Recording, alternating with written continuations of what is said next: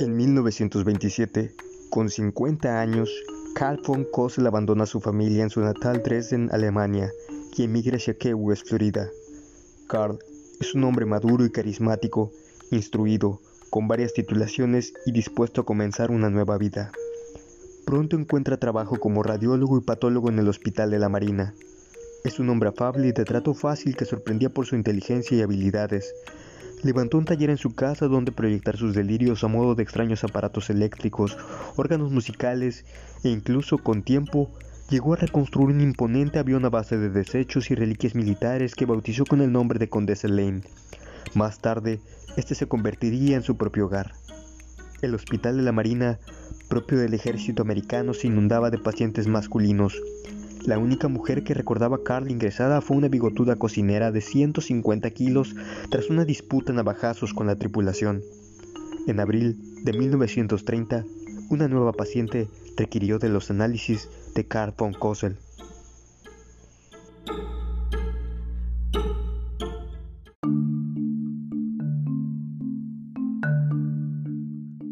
El 8 de febrero de 1877, en la ciudad de Dresden, Alemania, nace Karl Tanzler o George Karl Tanzler. No se sabe mucho sobre sus padres o familia, y los pocos datos que existen apuntan a que tuvo una hermana. Durante el tiempo que vivió en Alemania, el joven Tanzler se llegó a desempeñar como constructor de barcos y después como ingeniero, trabajo que le permitió viajar de forma constante llegando a vivir incluso en Australia. Fue mientras que se encontraba ahí que empezó la Primera Guerra Mundial, por lo que por su nacionalidad llegó a ser apresado y enviado a un campo de concentración. Al ser liberado fue trasladado a Holanda. Hacia el año 1920, con más de 40 años, contrae matrimonio con Doris Anna Schaefer en su natal Alemania, apareciendo en su acta matrimonial como George Karl Tanzler. De su matrimonio nacen dos hijas, Ayesha Tanzler y Krista Tanzler, la cual falleció a la edad de 10 años víctima de la difteria. En febrero de 1926, Tanzler emigra sin su familia a Estados Unidos vía marítima desde Rotterdam, haciendo escala en La Habana, Cuba. Desde Cuba, él emigra a Zephyr Hills en Florida, en donde se encontraba su hermana, que había emigrado años antes. Más tarde se reunirían con él su esposa y su hija. Tanzler no permaneció mucho tiempo ahí y volvió a abandonar a su familia para irse a Cayo Hueso, una isla que es conocida por ser el punto más al sur de los Estados Unidos. Es ahí en el archipiélago donde fue conocido como Carl von Kossel, empezando a trabajar en un hospital de la Marina, desempeñándose como técnico de radiología.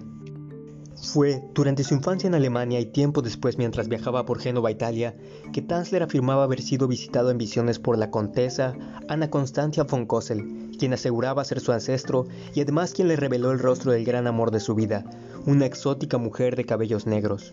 El 22 de abril de 1930, mientras trabajaba en el Marino Hospital en Cayo Hueso, Tanzler conoció a María Elena Milagros Hoyos, una residente de origen cubano-estadounidense, quien había sido llevada por su madre a su consultorio médico para un examen fisiológico. Tanzler inmediatamente reconoció en ella al amor de su vida.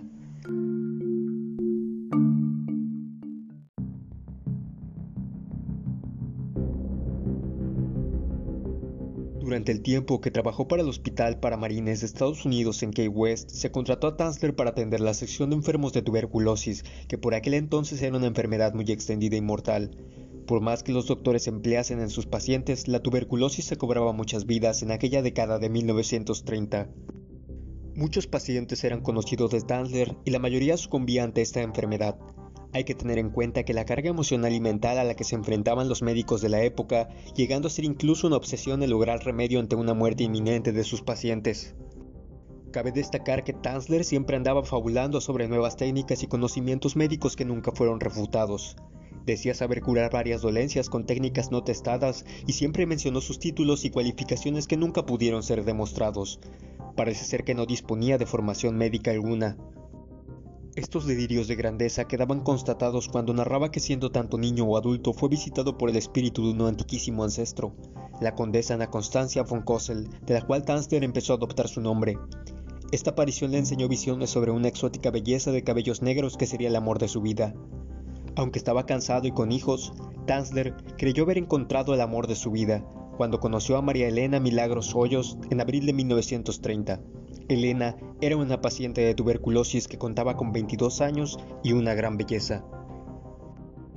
Hoyos era hija de un fabricante de habanos de nombre Francisco Pancho Hoyos y Aurora Milagro.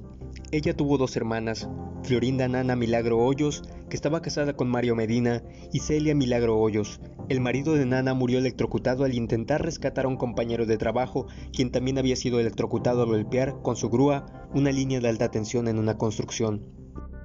El 18 de febrero de 1926, Elena se casó con Luis Mesa, hijo de Caridad e Isaac Mesa. Mesa abandonó a Hoyos poco tiempo después de haber sufrido el aborto del hijo de ambos y emigró a Miami. Hoyos estaba legalmente casada al momento de su fallecimiento. Finalmente Hoyos fue diagnosticada con tuberculosis, una enfermedad casi siempre fatal en aquellos años. En algunos casos, el padecimiento cobraba la vida de familias enteras.